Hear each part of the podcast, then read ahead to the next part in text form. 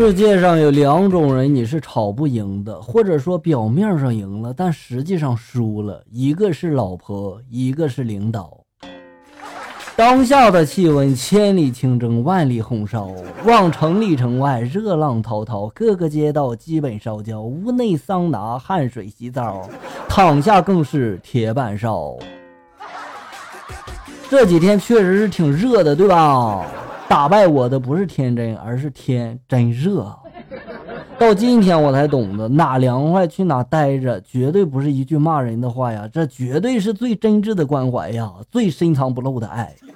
校友们啊，你们一定要注意防暑，哪凉快哪待着去啊。说真的，就这天气，就算老婆跟别人跑了，我都懒得去追，太热了。出门五分钟，流汗两小时啊！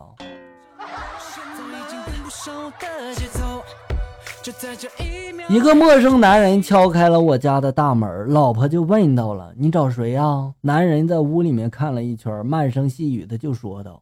对不起啊，我五年前出了车祸，坠入了山崖，我失忆了，忘记了回家的路，我只能每天不停的敲门，直到找到自己的家为止。老婆听完男人的话，深感同情，感动的都流泪了，然后给了他二百块钱，并祝福他早日能找到家。就这样，男人走后，老婆回到我的屋里，跟我讲了这个故事，把我感动的一直在擦额头上的汗呀。简单点，说谎的方式简单点，不就是个要饭的吗？说的这么惨。老张出差提前回家了，过了一会儿嘛，就有人敲门了。老张开门一看，是老王。老王这时候就说了：“我裤子被风吹到你们家了，我来拿裤子呢。”老张这时候就说了：“啊，没事，我帮你拿吧。”老王就说了啊，谢谢啊，哎呀，没事儿，大家都是邻居嘛，是吧？老王走后，老张和老婆就说了，嘿，老王这个人真有意思啊，晒个裤子，皮带还在上面待着呢，你说？什么也不说了，老张啊，你这绿帽子有点歪，快戴好啊。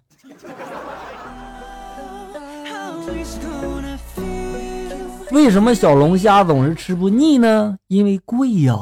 从来没机会吃撑，所以下次还想吃，是吧？建议一次吃二十斤，吃到洗胃，以后就不想吃了。一次性投入，终身省钱呀！一般人我不告诉他哈。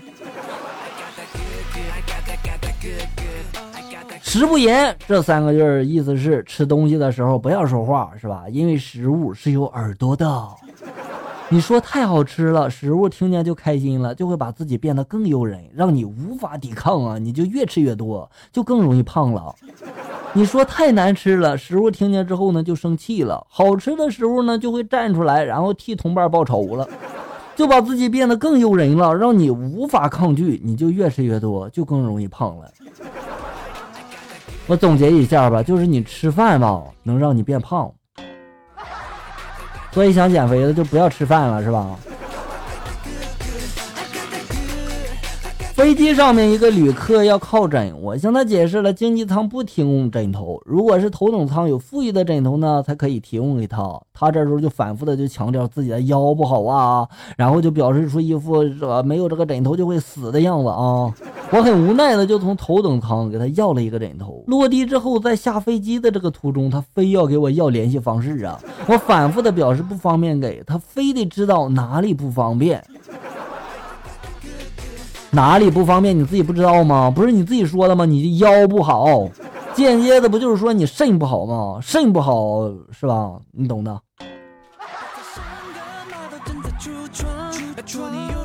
坐公交车，一哥们儿没上车就问司机了：“你们这路几分钟一班呀？”司机就说了：“九分钟。”那哥们儿大声的就质问了：“那我都快等了一个小时了，怎么才来一辆车呢？”司机这时候缓缓的就说了：“老弟啊，这班是头班，没毛病哈，你来早了，这怪谁呢？是吧？”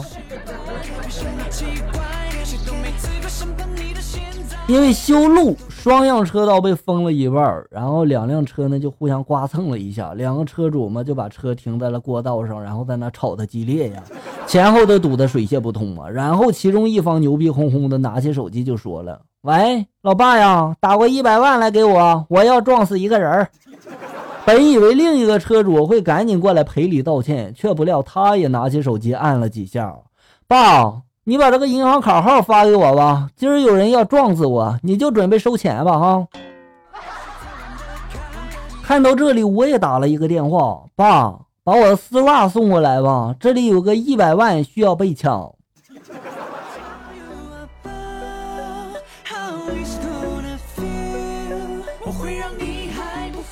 小虫子在地上蠕动着，小动物们都不愿和它玩。这时候，一个美丽善良的蝴蝶妈妈看到了它。孩子啊，不要自卑，你知道吗？我小的时候也是毛毛虫啊。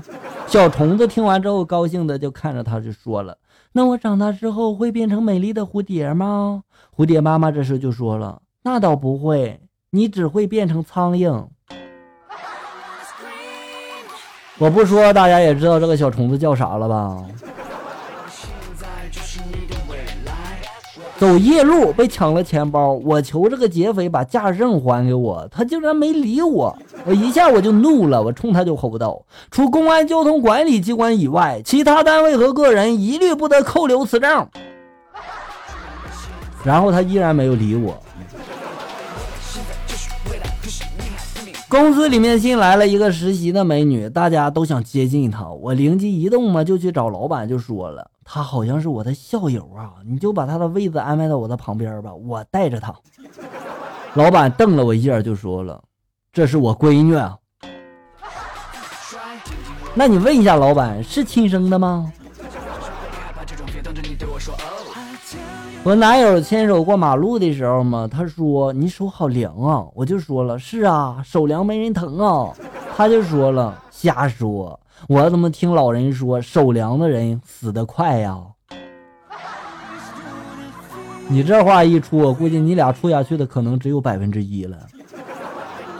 誓言谎言一字之差发来的段子：开滴滴拼车的一位美女拉来两个男的，一个到站了就要下车了，只见这男的亲了美女一口就下车了，没有付钱。另一个男的心想了：哦，原来亲一下美女就可以抵车费了呀！一会儿男的要下车了，刚要亲美女，那女的扇了他一巴掌，并说道：“老娘轮得到你亲吗？刚那人是我老公。”哥们儿啊，她老公已经下车了，接下来该怎么做？不用我教你了吧？感谢大家的收听，咱们下期节目再见。